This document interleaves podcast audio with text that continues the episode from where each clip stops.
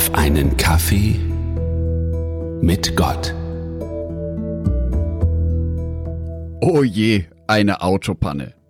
Montagabend fahren meine liebe Frau Sonitschka und ich mit dem Auto und kurz bevor wir zu Hause sind, an einer vielbefahrenen Kreuzung stehen wir an der Ampel. Ich sehe noch ein kurzes Flackern des Lichts im Armaturenbrett und mit einem Mal ist das Auto tot. Motor aus, Elektronik weg.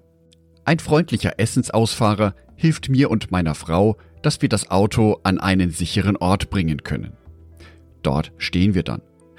Aber was tun? Wir rufen einen Pannendienst an und ein sogenannter gelber Engel kommt vorbei. Mit fachmännischem Blick prüft er unser Auto und veranlasst alles, damit dieses Auto, damit unser Auto in die Werkstatt kommt. Da haben uns also zwei menschliche Engel geholfen. Der eine dabei, das Auto in Sicherheit zu bringen, der zweite dabei, das Auto zur Reparaturwerkstatt zu bringen. Wenn mir jetzt schon menschliche Engel so viel helfen können, um wie viel mehr können mir eigentlich Gottes Engel helfen? Engel sind dabei auch im Judentum und im Islam bekannt, aber auch und ganz besonders im Christentum. Selbst Menschen, die mit Religion, Spiritualität und Glauben nicht so vertraut sind, wissen, was Engel sind. Die bildliche Darstellung von Engeln hat sich in der modernen Popkultur stark durchgesetzt. Das Konzept der Schutzengel ist auch sehr, sehr vielen Menschen vertraut. Die Aufgabe von Engeln soll es ja sein, Mittlerwesen zwischen Gott und uns Menschen zu sein. Wichtig aber, sie sind nicht Jesus Christus. Sie sind nicht Kinder von Gott. Man könnte sie sozusagen als den verlängerten Arm Gottes betrachten, als Wesen, die seinen Willen umsetzen. Am bekanntesten sind dabei sicherlich die Schutzengel, Wesen, die uns beschützen sollen, Wesen, die uns vor Gefahren bewahren sollen.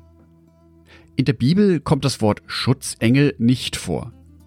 Am ehesten aber weist diese Stelle auf Schutzengel hin. Matthäus Kapitel 18, Vers 10. Jesus spricht, Hütet euch davor, auf ein einziges dieser Kinder herabzusehen.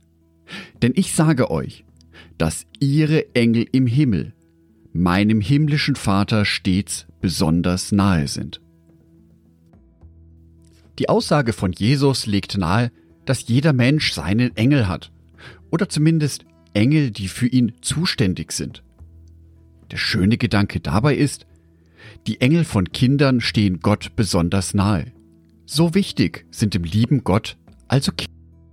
Namentlich werden in der Bibel aber nur drei Engel erwähnt.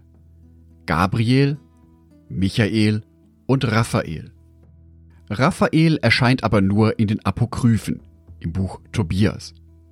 Wichtiger ist Gabriel, der prominenteste Verkündigungsengel der Bibel. Und Michael. Offenbarung Kapitel 12, Vers 7. Dann kam es im Himmel zum Krieg. Michael und die Engel unter seinem Befehl kämpften gegen den Drachen und seine Engel. Diese Szene beschreibt den Kampf im Himmel zwischen Gut und Böse.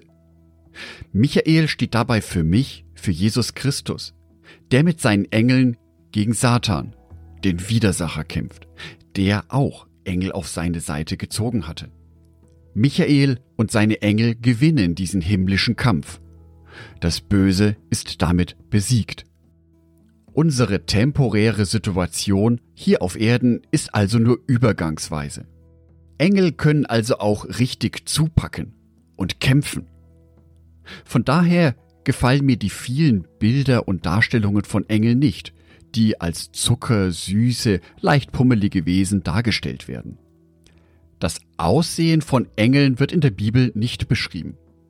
Vermutlich sind sie sogar geschlechtslos. Heutzutage würde man über sie wohl sagen, sie wären agender oder nicht binär.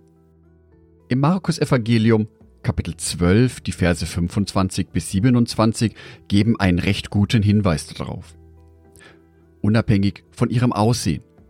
Engel sind Mittlerwesen zwischen Gott und uns Menschen. Wesen, die dazu da sind, um uns zu helfen. Die Bibel berichtet davon. Vielleicht unterstützt und stärkt dich ja der Gedanke zu wissen, dass ein Engel an deiner Seite steht. Dass Jesus Christus alles dafür unternommen hat, dass du das ewige Leben bekommen wirst. Für den Weg dorthin hat dir Jesus einen Begleiter bzw. eine Begleiterin an die Seite gestellt, die dich begleiten. Manchmal siehst du sie, manchmal sind es andere Menschen oder Situationen. Engel sind Wesen, die dir helfen. Angedacht von Jörg Martin Donat.